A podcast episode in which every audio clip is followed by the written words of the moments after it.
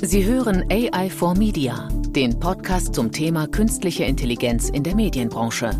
Eine Branche, die gerade vor einer gewaltigen Transformation steht. Professor Dr. Peter Gensch spricht mit interessanten Persönlichkeiten über die Herausforderungen und Möglichkeiten von datengetriebenen Geschäftsmodellen in der Medienindustrie und beleuchtet die Frage, wie mittels Daten und künstlicher Intelligenz Innovationen geschaffen werden können. So, herzlich willkommen zu unserer ersten Ausgabe des AI for Media Podcast. Wir wollen in dem Podcast über Technologien und Trends in der Medienindustrie sprechen. Und ich kann sagen, es wird mit Sicherheit sehr, sehr spannend werden, weil keine Branche dermaßen Umbruch ist wie die Medienbranche. Man denke nur an die Entwicklung vom linearen TV zu On-Demand-Diensten, zu Streaming-Diensten. Und was ich so spannend finde, das ist ja auf beiden Seiten. Sowohl die Broadcaster, Produzenten nutzen immer mehr Technologie, um ganz neue innovative Formate zu platzieren, die Produktion effizienter zu machen, Content besser zu personalisieren. Aber auf der anderen Seite rüstet auch der Konsument auf. Ne? Er hat Devices, er kann jederzeit, anytime, any place, kann er heute Bewegtbild konsumieren. Und er konsumiert ja nicht nur, sondern er produziert ja auch. Ne? Wir reden ja schon länger über User-Generated Content aber auch zunehmend natürlich auch im Videoformat. Man denke bitte nur an TikTok.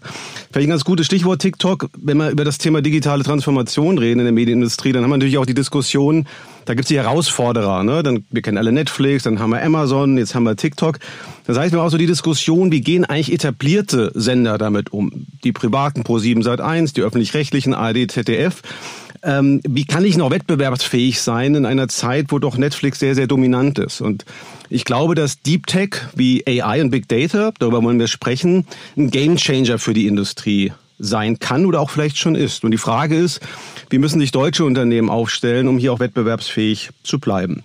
Und da kann ich mir keinen besseren Diskutanten vorstellen als Sebastian Döring von Pro7 Sat1 Tech Solutions, den ich ganz herzlich begrüßen möchte, weil er zum einen ein Vertreter ist, sage ich mal, der klassischen Szene, auch wenn ihr ein sehr innovatives Haus seid, aber ich sage mal eben jetzt kein Netflix, wenn ich das so sagen darf.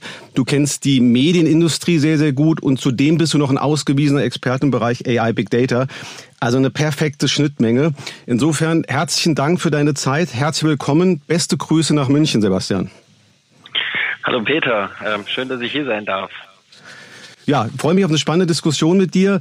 Ähm, zum Einstieg, was glaube ich spannend wäre zu erfahren, ähm, du bist auch kein klassischer AIler. Du hast das dir auch dann angeeignet. Was ist deine Motivation zu dem Thema? Wie bist du zur Medienindustrie gekommen? Was ist deine Rolle bei Pro7 Sat1 Tech Solutions? Ich glaube, das wäre ganz spannend als Intro da ein bisschen was von dir zu erfahren. Ja, gerne. Ähm, du hast vollkommen recht. Ich bin äh, kein studierter Data Scientist oder ähm, auch nicht äh, kein studierter ITler. Ähm, ich bin vor, vor ungefähr drei Jahren zu Pro7 Sat1 gekommen, um dort ein, ein Research-Projekt zu übernehmen, was sich damit beschäftigt hat, ähm, herauszufinden, inwiefern maschinell generierte Content-Metadaten, also Metadaten, die mit Hilfe von Machine Learning-Algorithmen erzeugt werden, einen Mehrwert ähm, für das Unternehmen darstellen können. So. Das ganze Research-Projekt verlief so gut, dass ähm, vor gut anderthalb Jahren das Projektteam in ein festes ja, Unternehmensteam umgewandelt wurde. Das heißt jetzt ähm, AI Platform Services ähm, und kümmert sich hauptsächlich darum, ähm, ja, Videomining äh, erfolgreich einzusetzen und da mit Hilfe der da generierten Metadaten bestimmte Businessbereiche zu unterstützen. Ähm, wie bin ich zu dem Thema gekommen? Wie gesagt, ich habe keinen Background in, in diesen Themen, sondern mein Background liegt klassisch in der Finanzdienstleistungsbranche. Also mit 16 habe ich mal angefangen, eine Banklehre zu machen, habe dann auch in diesem Bereich äh, verschiedene Jahre gearbeitet, aber das war mir irgendwann zu langweilig. Ähm, habe dann gesagt, okay, da muss es noch mehr geben, habe klassischen Studium in der Betriebswirtschaftslehre gemacht ähm, mit dem Schwerpunkt Controlling und Marketing und habe mich danach nochmal in die Finanzdienstleistungsbranche verirrt, wusste aber, okay, das ist nicht langfristig. Irgendwann ergab sich dann die Möglichkeit für mich hier in München in einer Unternehmensberatung zu arbeiten, die sich äh, dem Thema Customer Relationship Management widmet. Und da sind dann auch meine ja, ersten Anknüpfungspunkte mit Data Analytics, Big Data und Algorithmen passiert, weil äh, auch zur damaligen Zeit schon äh, Themen wie Next Best Offer, Next Best Activity ähm, ganz on vogue waren Und wie wir alle wissen, das alles auf Daten und Algorithmen beruht. Du hast jetzt ja mehrfach schon den Begriff AI genutzt, äh, erwartungskonform. Ähm, ich mache das ja auch schon eine ganze Weile und kriege dann immer die unangenehme Frage, was ist denn eigentlich AI? Sag doch mal in ein, zwei Sätzen, was das ist. Und ich freue mich, dass ich jetzt mal die Frage stellen darf und bin gespannt, ob du eine schöne Antwort dazu hast. Mhm. Ja, da streiten sich tatsächlich die Geister. Was ist AI? Wo fängt AI an und wo hört es eigentlich auf? Ähm, AI für mich ist ähm, quasi eine Technologie oder sind Algorithmen, die über, ähm, ich sag mal, klassische Wenn-Dann-Algorithmen hinausgehen. Also wo Dinge passieren, ähm, die ein Stück weit einfach an das menschliche Gehirn angelehnt sind. Ja, also was keine einfachen Entscheidungen getroffen werden von Schwarz und Weiß, sondern wo einfach schon komplexere ähm, ja, komplexere Szenarien analysiert werden und entsprechende Ergebnisse geliefert werden.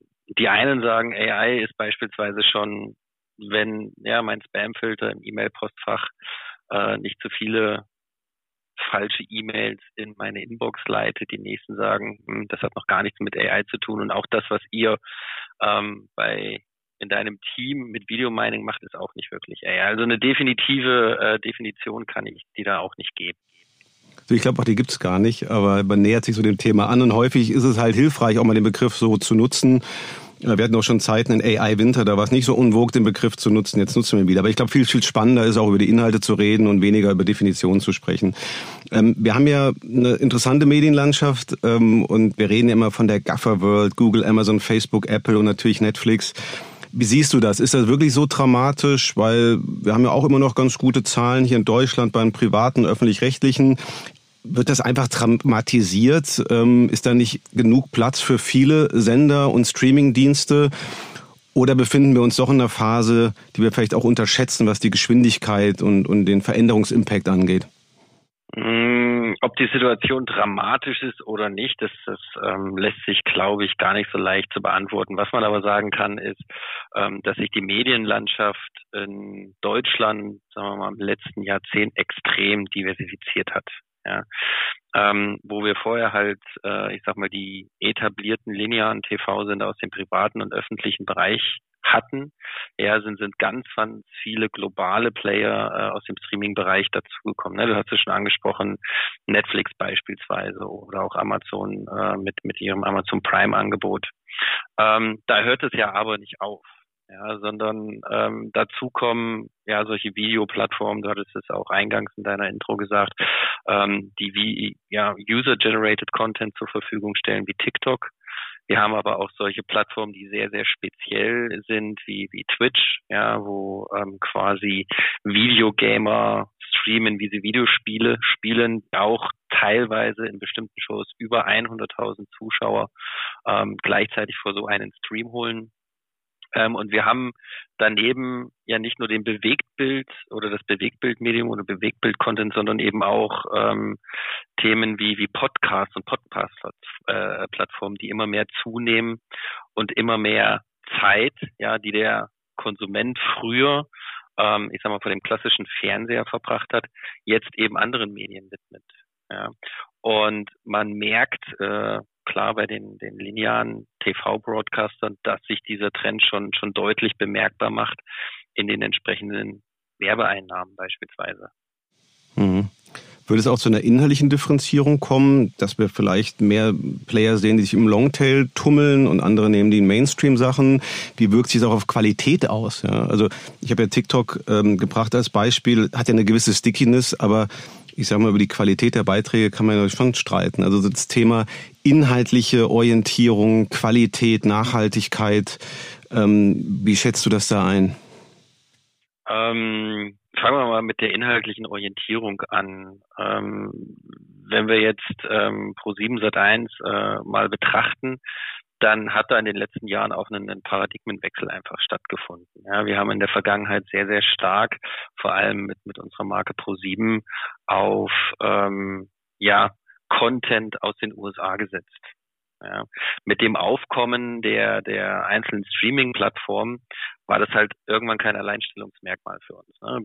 The Big Bang Theory ist auch auf anderen Plattformen erhältlich. Also mussten wir uns da auch neu erfinden und setzen jetzt verstärkt und immer mehr und das auch in Zukunft auf lokalen Content. Ja, also du hast hier definitiv eine, eine inhaltliche, inhaltliche Verschiebung.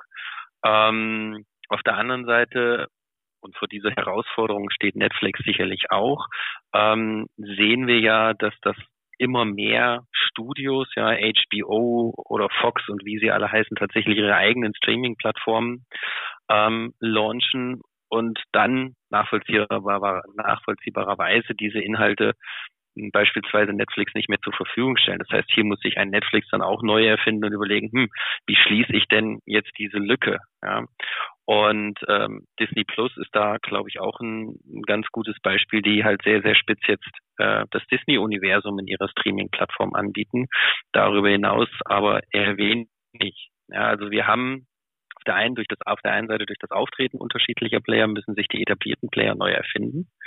Auf der anderen Seite ähm, ist es aber dann auch so, dass die Inhalte dann, dann sehr, sehr spezifisch sind für bestimmte Streaming-Anbieter. Mhm.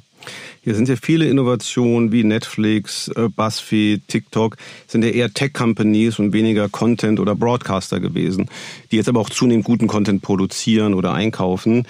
Die Frage müssen äh, Companies wie Pro7 Sat1 oder die öffentlichen, die eher vielleicht von der Produktion, vom Content kommen, jetzt zunehmend auch Tech-Companies werden, um wettbewerbsfähig zu sein.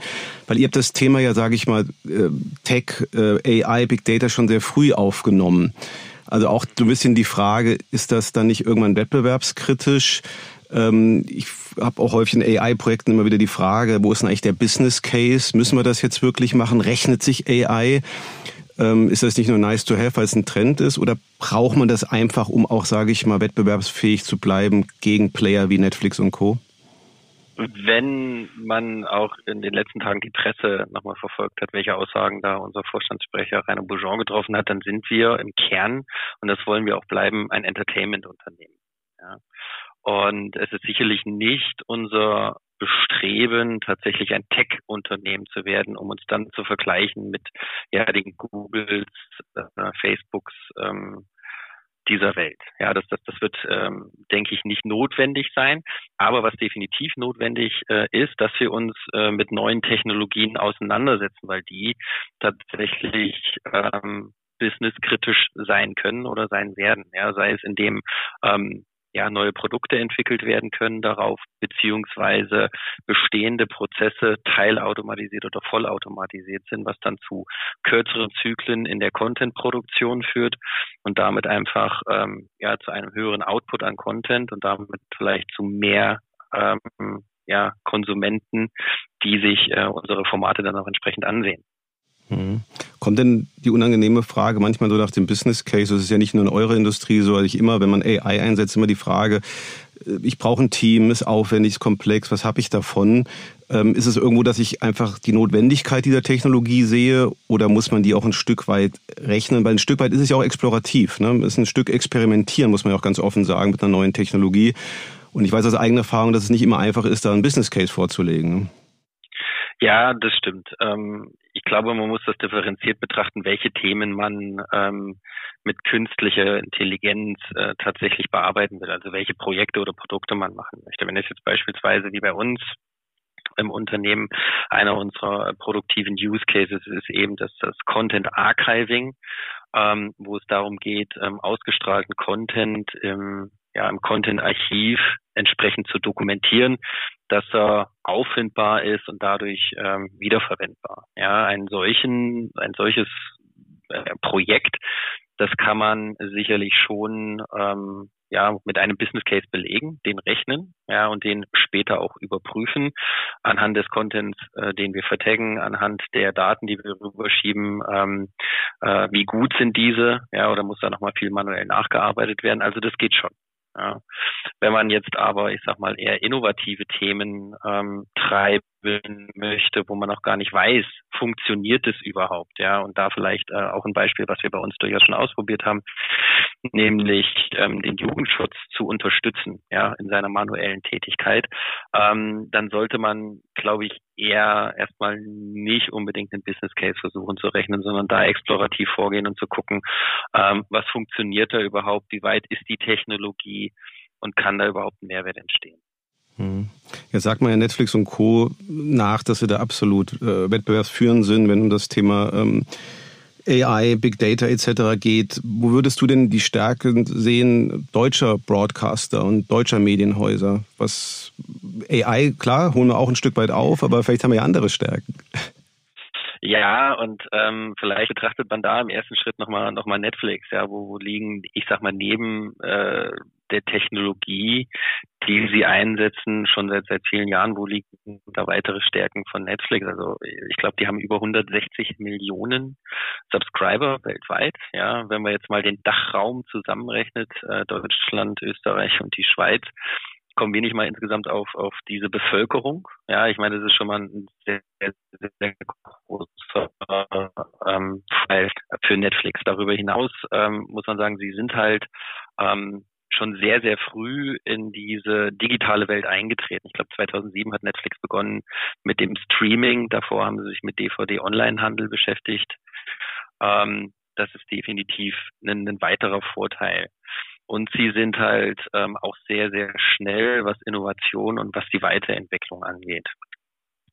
Ähm, diese Dinge führen aber ein Stück weit auch ähm, zu Nachteilen. Wenn ich ein weltweit agierender Player bin, ja, mit 160 Millionen Subscriber, dann muss ich auch dafür sorgen, dass ich immer entsprechenden Content liefere, der natürlich auch eine breite, ähm, breite Masse an meinen Subscribern anspricht. Das ist, glaube ich, sehr, sehr schwer, ist ein Vorteil für uns, wenn wir sagen, hey, wir sind lokale, wir sind regionaler, ähm, wir kennen äh, die Trends in unserem Markt, im, in unserem Markt im Dachraum und können daraufhin viel, viel passgenauer neue Formate entwickeln und unsere Kunden ansprechen.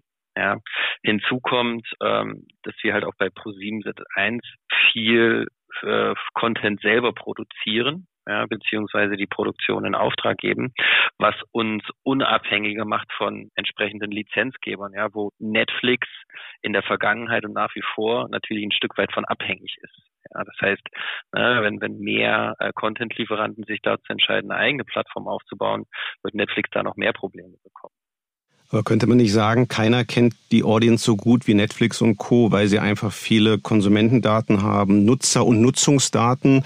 Da tun wir uns in Deutschland ein bisschen schwer, sage ich mal, Datenschutzgrundverordnung und darf ich überhaupt Audience-Daten so analysieren? Ist das nicht ein Riesenvorteil dieser Player, dass sie wahnsinnig viele Kundendaten haben, diese analysieren dürfen mit AI etc. und dann einfach passgenaue Formate zu entwickeln oder bestehende Formate optimal zu personalisieren? Ich denke ja. Auf der einen Seite, ähm, klar haben sie die technologische Kompetenz und, und sammeln sehr, sehr viele ähm, Nutzerdaten, weil die Nutzer müssen sich alle einloggen. Sie wissen in der Regel genau, ähm, wer, wer sitzt davor, was wird kom, kom, äh, konsumiert, in was für eine Intensität.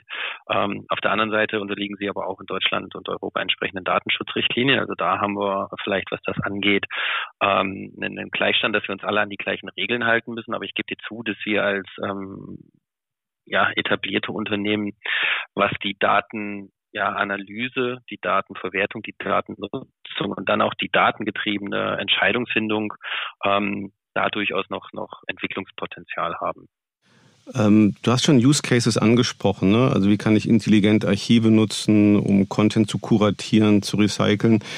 Ähm, Gibt es auch analoge Cases so in dem Bereich Advertising? Wir haben ja auch immer die Diskussion AI for good, AI for bad. Und die meisten nervt ja Werbung. Ne? Und das ist ja so die Hoffnung, AI for good, ja, Goodvertising. Ja? Also ich kann vielleicht Werbung besser personalisieren, in besseren Kontexten platzieren. Ist das so eine Hoffnung, dass AI uns vielleicht die Werbung wieder erträglicher macht? Für euch ist ja Werbung auch nicht ganz unwichtig, würde ich sagen. Insofern äh, ist das so ein so durchaus, denke ich, ein wichtiger Use Case. Ja, also stimme ich dir zu, klar. Ähm, Werbung ist für uns nach wie vor ähm, wichtig, ja, weil sie äh, einfach einen Großteil unseres äh, Contents eben auch finanziert. Ähm, ja, stimme ich dir zu. Ähm, AI kann aus meiner Sicht da definitiv ähm, eine Rolle spielen, gerade auch vor dem Hintergrund der, der datenschutzrechtlichen Bestimmungen, des Konsens, der Konsentgesetzgebung, die wir jetzt haben, ähm, wo vielleicht der eine oder andere Nutzer eben sagt, nee, du darfst jetzt meine Daten nicht verwenden, um mir passgenaue Werbung auszuspielen, kann eben Werbung, die nicht ähm, den User direkt adressiert, sondern eher, ich sag mal, die, die Themen, die Werte, ähm, die durch den Content repräsentiert werden, durchaus helfen. Ja, indem ich schaue, okay, welche Handlungen passieren da, über welche Themen werden gesprochen und daraus eben äh, entsprechende Informationen ableite, wo ich dann wieder sagen kann, hey, ähm, lieber Werbekunde, in dem Content geht es um dieses und jenes Thema. Das passt doch grundsätzlich äh, zu den Dingen, für die du auch stehst, ja, beziehungsweise passt das ein Stück weit auch zu den Nutzern, die du gerne adressieren möchtest.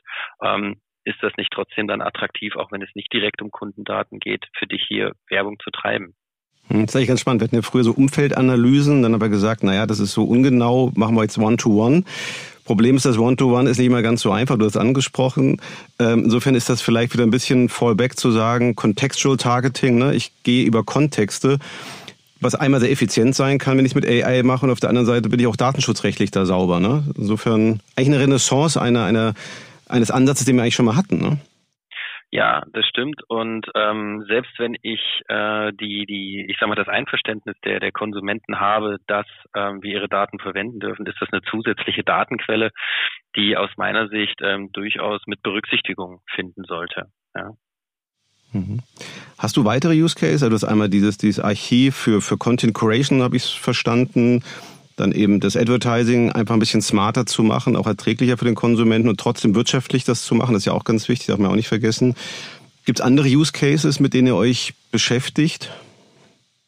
Mm, ja, die gibt's gibt's durchaus ähm, und da ist, glaube ich, ähm, ja ein, ein relativ banales Thema, ja, was man vielleicht so gar nicht auf dem Schirm hat und wo man sich jetzt auch wieder darüber streiten kann, ist das künstliche Intelligenz oder aber auch nicht, ist eben das Thema Betitelung von Content. Ne? Auch das ähm, wird äh, heutzutage in vielen Bereichen ähm, noch manuell gemacht, ja, und mit entsprechenden Modellen oder Algorithmen, die halt Sprache in Text umwandeln, mh, hm, kann man auch diesen Prozess einfach unterstützen. Da muss man aber auch sehr, sehr genau hingucken, ähm, welchen Content nimmt man da beispielsweise her, weil die am ja, aktuell am Markt ähm, verfügbaren äh, Modelle nicht auf jedem Content gleich gut funktionieren. Ne? Also Nachrichten, alles was mit Dokumentationen etc. zu tun hat, da sind die schon ziemlich gut.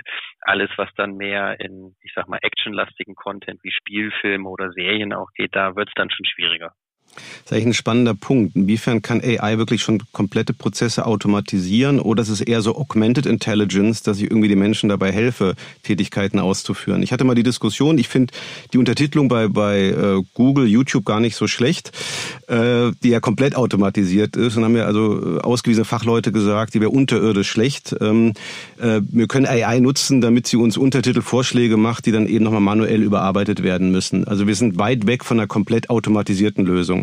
Ist das vielleicht AI in der Medienlandschaft eher so äh, eine Koexistenz Mensch-Maschine im Sinne von Augmented Intelligence? Weil meine Hoffnung war immer, irgendwann kann die Maschine vielleicht komplett Sachen übernehmen. Mhm. Ich weiß gar nicht, ob das ähm, etwas ist, was was dann in der in der Medienbranche exklusiv ist, ja, dass wir ähm, das Zusammenspiel von von einer Technologie, in dem Fall von künstlicher Intelligenz, mit den Menschen haben, oder ob das nicht für für ganz ganz viele ähm, unterschiedliche Branchen auch gilt. Sicherlich ist es in der, in, der, in der Industrie, in der Fertigungsindustrie ein bisschen was anderes, ja, wo beispielsweise äh, per Computer Vision geprüft wird, okay, ist an dem Teil, was gerade gefertigt wurde, irgendwie ein Fehler, ja, wo dann Produktionsstraßen daraufhin erstmal gestoppt werden, wo man schon sagen kann, okay, da ist quasi die Qualitätsprüfung und eine entsprechende Handlung daraus abzuleiten schon automatisiert. Aber ich glaube, in vielen Branchen ähm, wird es ein, ein Miteinander sein ja, dass das Algorithmen etwas vorschlagen, ähm, Algorithmen eine Vorarbeit leisten und ein Mensch ähm, nach wie vor ähm, auf Basis dieser Empfehlungen Entscheidungen trifft oder Handlungen ableitet. Und das finde ich grundsätzlich gut. Wobei auf der anderen Seite guckt ihr Amazon Recommendation an oder Netflix. Da würde ich sagen, sitzt kein Mensch mehr dazwischen, sondern ich mache einfach Empfehlungen. Das hat vielleicht auch was mit Fehlertoleranz zu tun. Ne? Wenn ich sage ich mal, eine falsche Empfehlung mal bekomme, wie groß ist der Schmerz, ja. Wenn ich natürlich falsch untertitel, kann das natürlich, sage ich mal, die Customer Experience extrem negativ ähm, berühren.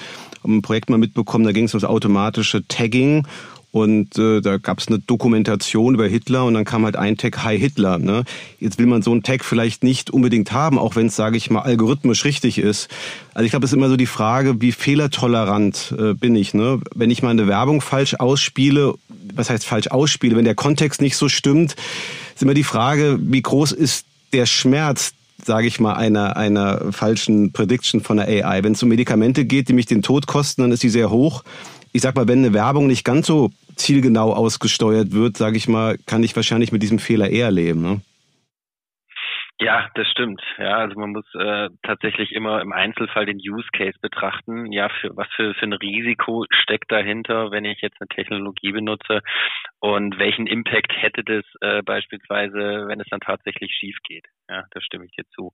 Aber auch bei Empfehlungsalgorithmen ähm, denke ich, ja, ähm, sollten immer auch weiter äh, Menschen mit involviert sein, ähm, die dann vielleicht sehen, okay, Mensch, äh, welche Daten beispielsweise äh, könnten wir jetzt noch mit einbauen? Ja, ähm, wie, welche, welche Optimierungsparameter gibt es noch für Recommendations? Was haben wir noch nicht berücksichtigt? Wo könnten wir den Algorithmus noch in die Richtung steuern?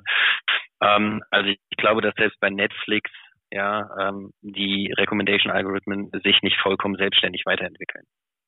Beziehungsweise, wenn es komplett automatisiert ist, ich, äh, TikTok hat ja jetzt den Algorithmus veröffentlicht, ganz spannend, ähm, sehe ich eine Riesengefahr dieser Trampelpfade. Ne? Also ich ähm, schaue mir was an, dann wird das wieder verstärkt und irgendwann habe ich nur noch mal meine Filterbubble und kriege überhaupt nichts Kreatives mehr. Und da ist wahrscheinlich der menschliche Redakteur einfach auch dem überlegen. Was mich nur interessieren würde, ähm, ich kenne das aus anderen Branchen, dass es gar nicht so einfach ist. Und ich glaube, ihr macht ja auch viel POCs, ihr probiert aus. Ne? Ihr wollt das Potenzial von AI ähm, für Pro7 seit 1 eruieren, aus diesem POC-Stadium dann in, sage ich mal, ein Produktivsystem zu kommen. Also ich sag mal, aus der Garage in die Fabrik. Ähm, ich glaube, das ist immer eine wahnsinnige Herausforderung bei AI. Ähm, POC klappt hin und wieder schon mal schneller, aber dann ein skalierbares, produktives System ähm, wirklich für eine Company zu kreieren. Ja, ich kenne das aus anderen Industrien. Ich kann mir vorstellen, dass auch in der Medienindustrie eine riesen Herausforderung ist. Ist das ist das, würdest du dem zustimmen? Ist das ein schwieriger Prozess? Wie geht ihr damit um? Oder ist das auch ein Stück Trial and Error? Kannst du dazu was sagen? Mm, also es ist auf jeden Fall äh, Trial and Error. Ähm, wenn wir uns mit Themen beschäftigen, und erste POCs durchführen, dann ähm, betrachten wir im ersten Schritt auch, okay, was, was für ein Potenzial steckt grundsätzlich dahinter.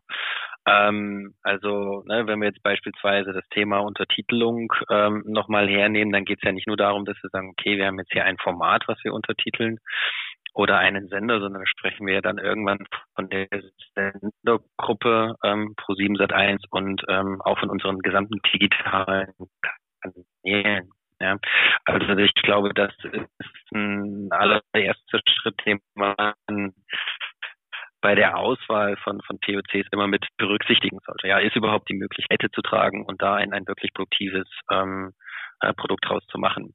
Auf der anderen Seite, wenn man jetzt mal weniger vom Use Case kommt, sondern eher von der technischen Seite, ähm, geht es, glaube ich, darum, sich einfach auch mit den Technologien ja, und die, die mit künstlicher Intelligenz einherkommen, ähm, und den Entwicklungen da einfach kontinuierlich auseinanderzusetzen und jetzt nicht dabei stehen zu bleiben, zu sagen, okay, ich habe mir jetzt einen Surfer angeschafft und jetzt deploy ich da mal irgendwie einen, ähm, ein Machine Learning Modell drauf und dann versuche ich damit ähm, entsprechend zu skalieren, ja, sondern auch da ähm, ist es wichtig, dass man entsprechende Skills und entsprechendes Team einfach hat, was sich auch mit den, wie ich schon gesagt habe, mit den zusätzlichen Technologien auseinandersetzt, ne? sei es Microservices, sei es Kubernetes, sei es Docker etc.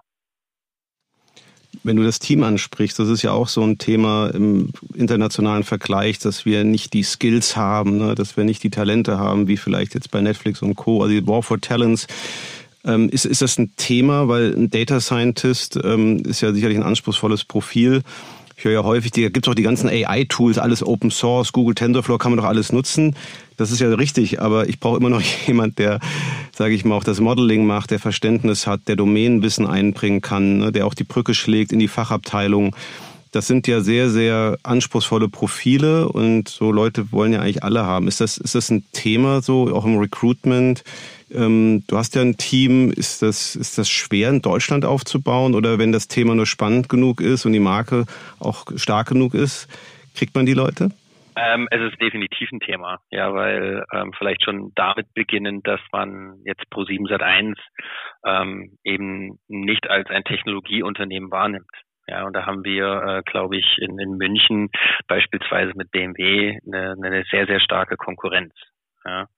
Ähm, ja, also wie gesagt, es ist ein Thema, da entsprechendes Personal zu bekommen und es ist ähm, da auch wichtig, die richtigen Leute zu haben. Ähm, wie du schon gesagt hast, klar, ich kann diese ganzen, also theoretisch könnte man hergehen und sagen und es noch eine Stufe weiter treiben als TensorFlow und Co. und sagen, hey, es gibt doch von den etablierten Tech-Unternehmen wie Microsoft und AWS, da gibt es doch die ganzen Maschinen, ähm, Learning-Modelle, ja, wo ich Objekte, Actions, Celebrities etc. erkennen kann. Ich brauche doch eigentlich nur einen, ähm, der für mich da, ich sag mal, die die richtigen Enden zusammensteckt, dann wird das schon funktionieren. Ja. Ähm, aus meiner Sicht funktioniert es nicht. Äh, du brauchst äh, entsprechendes Personal, die auch verstehen, ja, wie, wie arbeiten diese äh, Modelle, die auch verstehen, hm, warum kommen denn jetzt da die Daten raus, wie sie rausgekommen sind und nicht in der Form, wie ich es eigentlich erwartet habe.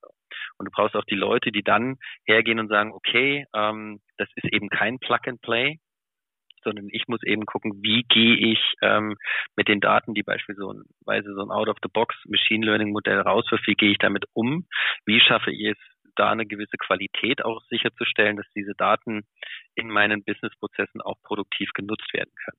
Ja. Deswegen brauchst du ein entsprechendes Skillset. Ähm, und nach den Leuten musst du suchen, musst entsprechend Strategien entwickeln, um sie für dich zu gewinnen. Scheint euch ja zu gelingen. Ähm, ein anderes Thema ist noch das Thema so Trainingsdaten, ne, wo man sagt, im internationalen Vergleich, wenn ich einfach mal nochmal bei der Logik bleibe, ne, wir gegen Netflix, ähm, dass die nicht nur mehr Skills haben, sondern auch mehr Daten haben ne, und mehr Trainingsdaten, bessere Modelle. Ähm, jetzt sind wir ein fragmentierterer Markt, ne, englischsprachig gibt es natürlich viel mehr Content als deutschsprachig. Die Frage ist, es gibt auch so Competition, ist so das, das neue Buzzword, also Kooperation und, und Wettbewerb im einen. Müsste man sich nicht vielleicht untereinander zusammentun? Klingt jetzt vielleicht ein bisschen naiv, ich weiß ja immer viel Politik, aber deutsche, europäische Medienunternehmen, um einfach zu scheren, größere Trainingsdaten auch für Modelle aufzubauen, um dann wettbewerbsfähiger zu bleiben. Weil ich glaube, dass Netflix und Co. sich auch mit, mit der deutschen, französischen, italienischen Sprache durchaus schwer tun. Ist das nicht ein Wettbewerbsvorteil? Ich kenne es aus anderen Industrien, wo man wirklich eben, obwohl man Wettbewerb im Wettbewerb steht, durchaus Daten teilt, um einfach gemeinsam bessere Modelle zu entwickeln. Ist das denkbar? Mm, also was auf jeden Fall denkbar ist und was auch getan werden sollte, ist, dass wir uns ähm, in unserem Markt mit den entsprechenden ähm, ja, Konkurrenzunternehmen, wenn du dich so bezeichnen möchtest, mehr austauschen müssen. Ne? Wir alle stehen vor den gleichen Herausforderungen, wir alle haben irgendwie die gleichen Fragestellungen. Ich bin mir sicher, dass das, das Thema ähm, ja, Content Archiving nicht nur etwas bei ProSieben Sat1 ist, sondern auch bei, bei RTL oder den öffentlich-rechtlichen Unternehmen. Und ich glaube, da würde es ähm, im ersten Schritt schon einfach mal helfen, dass man mehr den Austausch miteinander forciert. Hey, was hast denn du so probiert? Was hast denn du schon gemacht? Welche Erfahrungen hast du mit Anbieter XY? Ähm, wie hast du diesen Prozess, den Workflow aufgesetzt? Ähm, ich glaube, das würde im ersten Schritt schon mal helfen. Ja. Ähm, ich glaube, ähm, im zweiten Schritt dann Daten untereinander auszutauschen, ist sicherlich in einem gewissen Rahmen möglich. Aber da sind wir, glaube ich, dann schon schon einen Schritt zu weit. Ne? Du hast gesagt, Netflix hat viel, viel mehr Daten. Ähm, kann durchaus sein. Aber wir sind ja jetzt auch ein, ein, äh, ja, ein, ein Fernsehunternehmen, ein Entertainmentunternehmen, was nicht erst seit gestern am Markt ist, sondern eine ganze Menge an Daten hat. Die Herausforderung ist da eher, wie mache ich diese Daten ja tatsächlich nutzbar? Also wie bereite ich diese auf, ähm, um sie dann entsprechend ja Machine Learning Algorithmen zur Verfügung zu stellen, um diese dann weiterzuentwickeln. Das ist dann, glaube ich, oder ist aktuell ja für immer noch eine sehr, sehr große Herausforderung. Ähm, und eventuell gibt es da die Möglichkeit, dann, ja, wenn der eine sagt, okay, ich bin im Factual-Bereich schon ziemlich gut, was Trainingsdaten angeht, die stelle ich dir zur Verfügung. Hey, und wir sind schon ganz, ganz gut, was den Fictional-Bereich angeht, da kannst du was von uns haben. Wäre sicherlich charmant, ja. Ob das so einfach funktioniert, das weiß ich ehrlicherweise nicht. Und wenn du das Technologien angesprochen, da gibt es auch immer die schöne Diskussion, ne? Open Source, Make or Buy etc. Also gibt es jetzt zum Beispiel eine Software, die gut Bilderkennung macht, ne, von verschiedenen Anbietern als Open Source. Ähm, da gibt es wieder die Fraktion, die sagt, naja, ich muss das ja alles verstehen, ja, auch datenschutzrechtlich. Das heißt, ich baue meinen Algorithmus vom Scratch nochmal neu. Also ohne jetzt alles zu verraten, das ist ja auch oft dann vielleicht so ein bisschen die Blackbox, die man auch vielleicht nicht öffnen will, aber so auf so einer Ebene muss ich alles selber entwickeln häufig kommt das Argument, naja gut, wenn ich irgendeinen Algorithmus nehme, der Gaffer World, dann bin ich komplett abhängig und wenn die den mal abschalten, dann habe ich ja gar keine Lösung mehr. Wie, wie siehst du dieses Abhängigkeitsthema und dieses Make-or-Buy-Thema? Möchte ich vielleicht als, als allererstes auf das Abhängigkeitsthema eingehen. Ja, also wir, wie gesagt, wir beschäftigen uns jetzt schon seit ein paar Jahren ähm, mit den Technologien und mit den Modellen rund um das Thema Videomining und stellen da fest, ich sag mal, dass die großen oder das insgesamt die, die, die Qualität der Anbieter oder die Qualität der Algorithmen, der Modelle der einzelnen Anbieter untereinander gar nicht so ähm, stark variiert. Ja, das heißt, keine Ahnung, wenn Google morgen abschaltet, ja, dann geh halt zu AWS, dann geh zu Microsoft oder zu irgendeinem anderen Anbieter. Ja, dann hast du ein bisschen Implementierungsaufwand, aber grundsätzlich ähm, stellt es aus meiner Sicht ähm, erstmal kein Problem dar. Ja, ähm, sollte man sich immer für eine Sache entscheiden, äh, make or buy. Ähm, auch hier aus meiner Sicht hängt das immer sehr, sehr stark ähm, von dem Use Case ab. Ja. Also ich kann sicherlich ähm, oder, oder anders gesagt, äh, wenn ich jetzt, äh, ne, bleiben wir bei dem Beispiel Content Archiving, wenn es darum geht, bestimmte Actions zu identifizieren, dann wäre das für uns als Unternehmen und auch insbesondere für mein Team einfach eine viel, viel zu große Aufgabe, da jetzt, ähm, ich sag mal, hunderte von Actions zu trainieren. Ja, das würde sich nicht rechnen, das macht keinen Sinn. Das heißt, ähm, da äh, setzen wir tatsächlich auch kommerzielle Anbieter ein. Äh, für andere Use Cases, die spitzer sind, ähm, wo es am Markt vielleicht auch noch äh, keinen, kein Modell gibt, was eine entsprechend gute Qualität liefert. Da schauen wir dann schon, okay, wie lange würde das jetzt dauern, ähm, ein, ein entsprechendes Modell zu trainieren? Wie sieht da die, die Datengrundlage für uns aus? Müssen wir viel ähm, ja, in diese Datenaufbereitung, die Trainings- und Testdatenaufbereitung stecken? Und wenn das ähm, alles halbwegs vertretbar ist, dann entwickeln wir eben auch entsprechend selber. Mhm. Und so als Trend, also ich weiß noch, vor zehn Jahren war das eigentlich undenkbar, da gab es eben noch nicht so viel Open Source. Würde ich schon sagen, das ist zunehmend ein Trend, dass man auf bestehende Lösungen zurückgreift und das vielleicht auch zukünftig stärker machen wird? Oder ist es, sagst du einfach, es ist immer wieder vom Use Case abhängig? Mm, also ich, ich würde dabei bleiben, dass es vom Use Case abhängt und natürlich hängt es von der Qualität ähm, der, der vorhandenen ähm, Modelle ab. Als wir begonnen haben ähm, mit dem Research-Projekt, haben wir uns auch sehr, sehr stark mit Open Source Algorithmen auseinandergesetzt und da beispielsweise das Thema der, der Object Detection. Ähm, wenn man sich da derzeit die Modelle angeguckt hat, mit welchen Trainingsdaten, die, ähm, ich formuliere es mal so, sehr, sehr rein Trainingsdaten, das Objekt erkannt oder erkannt werden sollte, das war häufig alleine auf dem Bild im Vordergrund, das wurde durch nichts verdeckt. Ja, das sind natürlich keine Real-Life-Daten, die wir ähm, quasi zur Verfügung haben oder auf denen die entsprechenden Modelle bei uns funktionieren müssen. Ja, wo ein Objekt ähm, vielleicht auch im Vordergrund, aber eher an der Seite ist, vielleicht noch leicht verdeckt wird, ja, und noch zwei, drei andere Sachen in dem Bild passieren. Deshalb sind wir damals ähm, erstmal weg von Open Source äh, Algorithmen, haben gesagt, okay, ähm, wir gucken uns jetzt mal bei den kommerziellen äh, Anbietern um und das hat bisher für uns sehr gut funktioniert. Mhm. Jetzt haben wir über AI gesprochen, verschiedene Use Cases, die man eine Supporter-Funktion haben, sage ich mal. Du sagst ja auch, du bist Head of AI Platform Services. Das ist ein Service, um, um Fachabteilung vielleicht das Leben leichter zu machen. Die Frage mal weitergesponnen, kann AI auch nicht ein Gamechanger der Industrie werden? Also ich sag mal, brauchen wir nicht den Elon Musk in der Medienindustrie?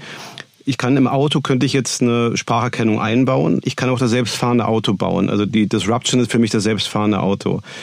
Die Frage mal weitergesponnen, wenn AI also AI und Movies erinnern mich natürlich dann immer an die ganze Filmwelt und Science Fiction von Metropolis bis Blade Runner, was weiß ich, darüber will ich jetzt gar nicht reden. Aber wir erleben ja schon, dass AI auch zunehmend genutzt wird, um zu produzieren. In China gab es jetzt wohl den ersten Film, wo der menschliche Hauptdarsteller von der AI gespielt wird. Ähm, ich bin da auch mal ein bisschen skeptisch, wie viel Marketing dabei ist. Es gab ja auch von, von IBM die Veröffentlichung, dass ein Trailer komplett über AI geschrieben wurde. Der Werbespot ähm, vom Lexus wurde von der AI generiert. Also ich glaube, da ist auch so ein bisschen immer ein bisschen Marketing-Denke dabei. Aber wenn man es mal weiterspinnt, wäre der Gamechanger nicht, dass ich zunehmend, das haben wir ja auch, synthetischen Content artifiziell generiere. Thema Deepfakes ist ja, ne, das kann ich ja nicht nur im Negativen nehmen, sondern im Positiven. Also wäre der Gamechanger nicht, dass wir irgendwann mal personalisierte Filme haben, die künstlich erzeugt werden? Das wäre dann wirklich ein Gamechanger und nicht nur, ohne das jetzt abwerten zu wollen, AI als ein Support-Tool. Hm. Also ähm, die Antwort darauf, ob das funktionieren kann und ob das ein Gamechanger wird, wird am Ende der Konsument geben. Ja, inwiefern er, wenn wir mal an dem Punkt sind, dass, dass wir tatsächlich ganze Filme künstlich erzeugen äh, können, wie, wie stark er das annimmt.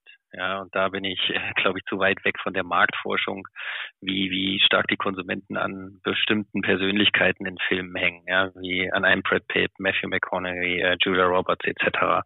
Ähm, wir, wenn man, ich versuche mal da einen Vergleich mit mit ähm, der Textgenerierung. Ne? Bei der Textgenerierung sind wir da, glaube ich, schon, was die künstliche Intelligenz angeht, einen Schritt weiter, ja, wo es ja auch zunehmend ähm, schwerer wird, ähm, für, für, ich sag mal, Menschen, die nicht tagtäglich damit zu tun haben, dann zu unterscheiden oder zu identifizieren, hm, ist das jetzt ein Text, der von einem tatsächlich menschlichen Journalisten stammt oder ist das jetzt ein Text, der von, von künstlicher Intelligenz erzeugt wurde. Ne? Also ich sage mal, bei, bei längeren Texten, Berichten ähm, sind wir da noch nicht ganz so weit, aber man ist da auf dem Weg. Wo man das ja schon mehrfach einsetzt, ist ja bei solchen klassischen Nachrichten über Sportergebnisse oder, oder ähm, auch Wetterberichte, wo auch dieser ich sag mal, emotionale Charakter der, der Nachricht nicht so, nicht so wichtig ist. Ja. Bei Filmen, wie gesagt, ähm, ich glaube, dass wir da noch ein ganzes Stück weit weg sind davon, tatsächlich komplette Filme, Serien oder Shows äh, mit künstlicher Intelligenz produzieren zu lassen. Also meines Verständnisses nach war es bei Watson, ähm, der damals eingesetzt wurde, um diesen Trailer äh, zu schneiden, waren das mehrere Iterationen ja, wo, wo der Algorithmus immer wieder über den Content, immer wieder Content-Schnitzel drüber gelaufen ist und ein Mensch da immer wieder dabei war und auch mit interagiert hat. So, ähm, um deine Frage zu beantworten, kann das ein Game Changer sein? Ähm, es kann ein Game Changer sein, a, wenn die Technologie weit genug ist und b, ja, wenn der Konsument es annimmt. Mhm.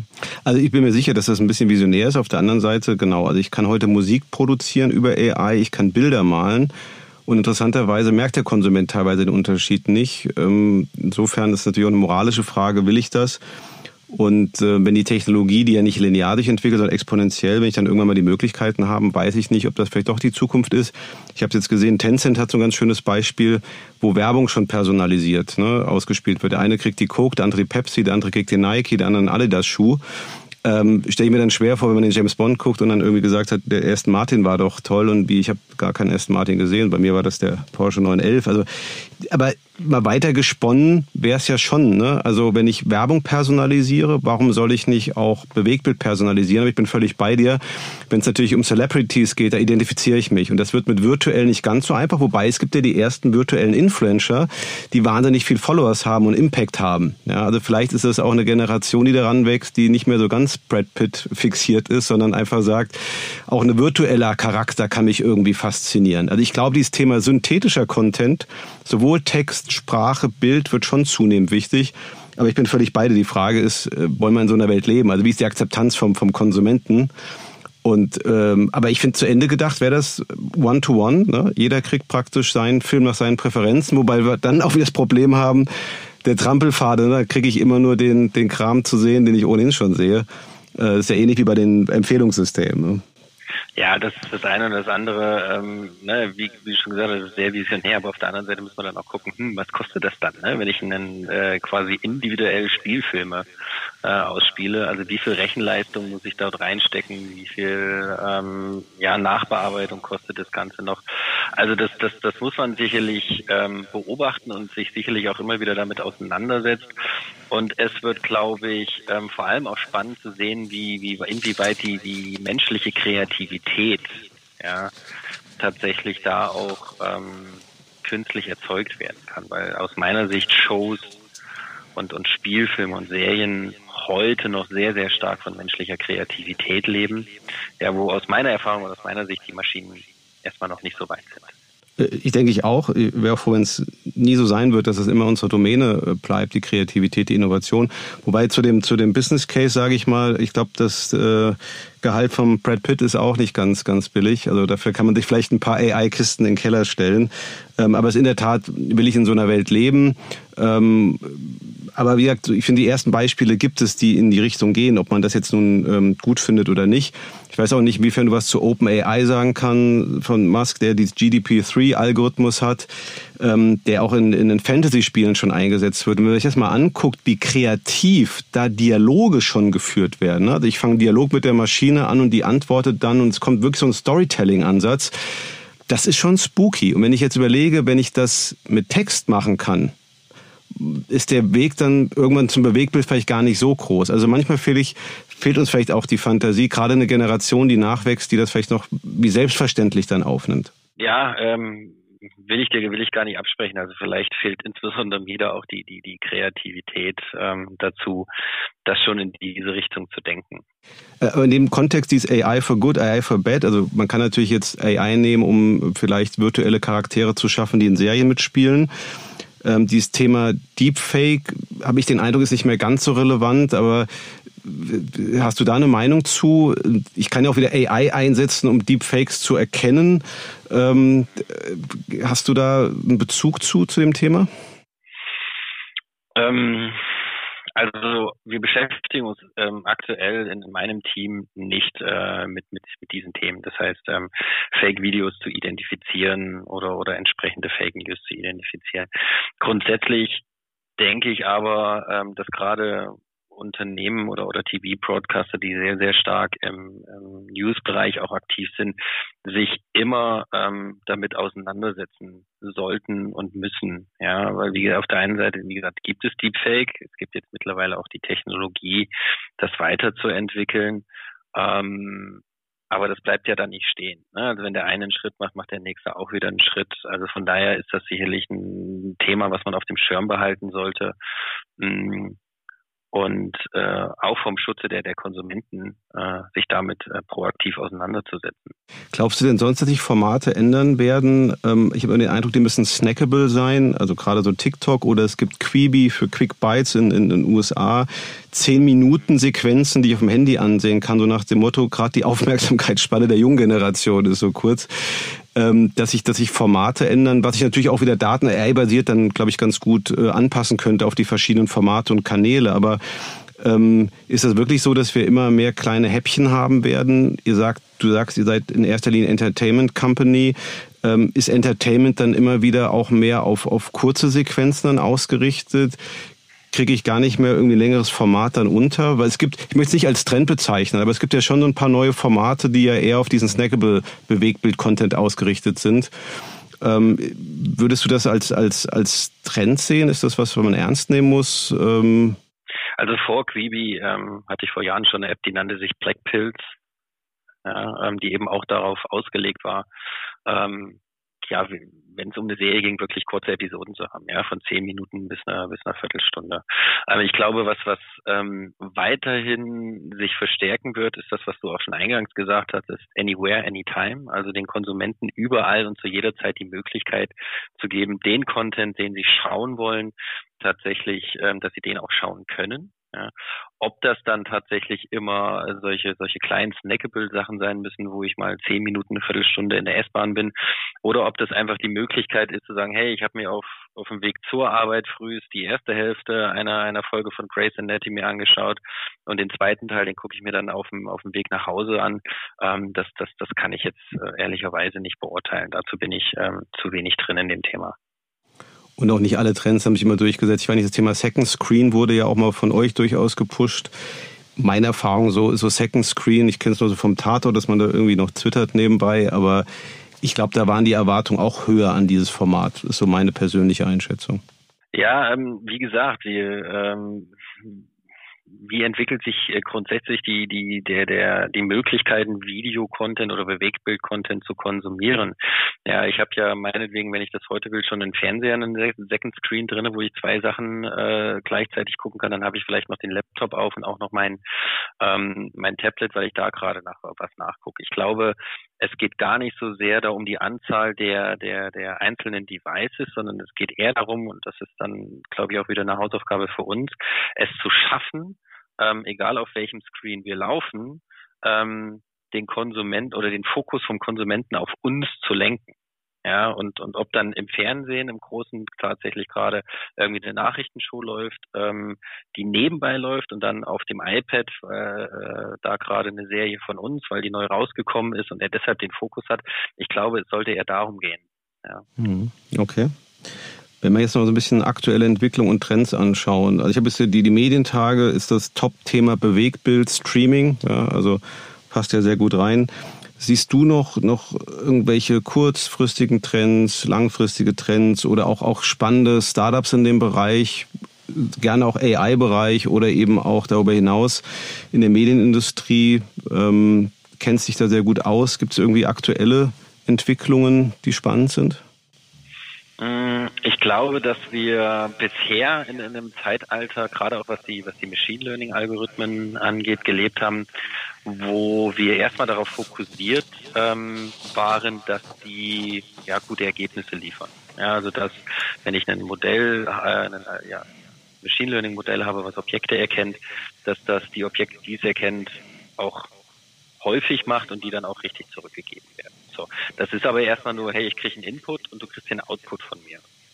Was glaube ich ähm, in Zukunft ähm, noch zunehmen wird und da sind wir wieder bei dem Thema ja Augmented, wie es ähm, geschafft wird, diese Algorithmen in, ich sag mal, Office-Produkte zu integrieren, ja, dass auch jemand, der jetzt keine Vorbildung in dem Bereich hat, mit denen umgehen kann, diese versteht und diese vielleicht auch weiterentwickeln kann. Also das ist, glaube ich, ein Trend, ähm, der sich so ja, mittelfristig bis langfristig etablieren könnte. Ja, dass es nicht mehr so eine so was Mystisches bleibt, hey, wir benutzen hier einen Machine Learning Algorithmen, in denen verstehen nur unsere Data Scientists oder AI Engineers.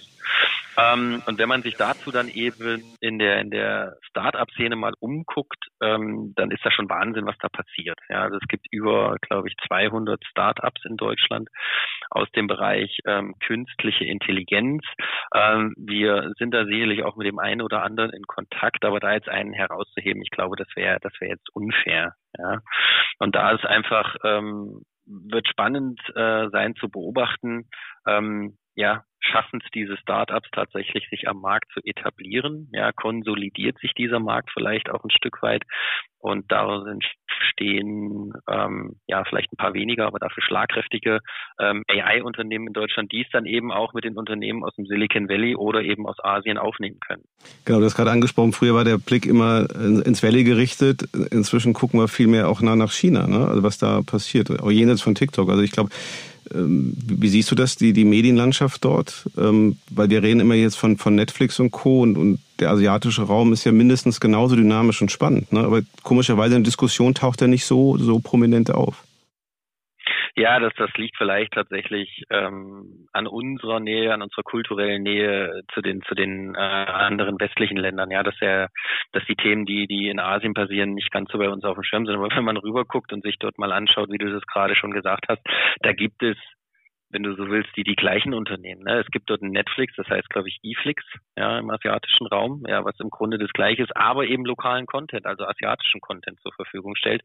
Und eventuell ist es halt ähm, deswegen in in unserer äh, in unserer Region eben nicht so so präsent. Das Gleiche, ne, ich hatte es eben schon mal ange, angesprochen, Twitch. Ja, gibt es auch ein asiatisches Pendant zu. Also dort passieren im Grunde ähm, genau die gleichen Dinge wie auch in der westlichen Welt. Ähm, und da muss man einfach schauen, schaffen beispielsweise auch asiatische ähm, solche Technik oder asiatische Streaming-Dienste, ich sag mal, den großen Sprung auf die ganze Welt. Ja, und das wird spannend zu beobachten sein. Und auch, weil du Twitch ansprichst, ne, das Thema Live-Formate. Ne? Also auch jetzt gibt es Live-Shopping etc. Ähm, hast du da noch eine Einschätzung? Wird das auch zunehmend wichtiger werden? Also nicht die Bewegtbildkonserve, sondern eben das, das Live-Erlebnis bei den Konsumenten? ja, ich denke schon, also wir sehen es ja auch gerade ähm, ne, bei Präsenz, wenn wir Live-Shows haben, dass die ähm, die Einschaltquoten da immer sehr, sehr gut sind. Ja, also dieses dieses Erlebnis live bei etwas dabei zu sein, ein Event zu kreieren, ähm, das wird immer, glaube ich, einen gewissen Reiz äh, haben und dann von der ersten Minute darüber am nächsten Tag an der Arbeit oder in der Schule oder äh, an der Uni darüber sprechen zu können, zu sagen, hey, hast du dir das gestern Abend äh, wieder die, die keine Ahnung, ähm, Schlag den Star-Folge angeguckt, da ist dieses und jenes passiert oder hey, hast du das Finale von Germany's Next Topmodel gesehen, wer da gewonnen hat, dann mitreden zu können, ist, ist was ganz anderes als so, nee, ich wollte mir das jetzt dann morgen ähm, on demand angucken, ähm, ist immer was ganz, ganz anderes und kreiert ein ganz anderes Nutzererlebnis, eine ganz andere Nutzer-Experience. Absolut. Ich glaube, soziale Mechaniken ist da nicht zu unterschätzen. Sebastian, ganz, ganz herzlichen Dank für deine Einblicke, Blick hinter die Kulissen. Die gute Nachricht, wir werden auch nächstes Jahr noch richtige Filme und Shows sehen können, die nicht künstlich erzeugt wurden. Ich finde es auch gut, dass wir beide äh, leider nicht live und in Farbe, hoffentlich bald wieder mal, aber auch nicht artifiziell miteinander kommuniziert haben. Ich denke, es war spannend, viele Einblicke. Ähm, möchte mich ganz herzlich bei dir bedanken für deine Zeit. Ich möchte mich auch bei allen Zuhörern im digitalen Raum da draußen bedanken ähm, und würde mich sehr freuen, wenn wir noch Anregungen kriegen, Tipps kriegen. Das ist für uns ein Stück weit natürlich ein neues Format. Wir wollen lernen, wir wollen Anregungen von euch bekommen, am besten über LinkedIn, AI for Media Data, da wird auch der Podcast zu, sein, zu sehen sein, einfach die direkt drunter posten. Würde mich sehr freuen, wenn wir uns dann in neuer alter Frische in vier Wochen wieder hören. Sehen ist ja in absehbarer Zeit nicht ganz so einfach. Bedanke mich ähm, fürs Zuhören alles Gute, bleibt gesund. In diesem Sinne, ciao, ciao. AI for Media Data ist ein Kooperationsprojekt von ZDF Digital, dem Fraunhofer Institut für intelligente Analyse und Informationssysteme, der DDG AG und der Hochschule Mainz. Für mehr Informationen zum Projekt oder Kooperationsanfragen besuchen Sie unsere Webseite ai4mediadata.com.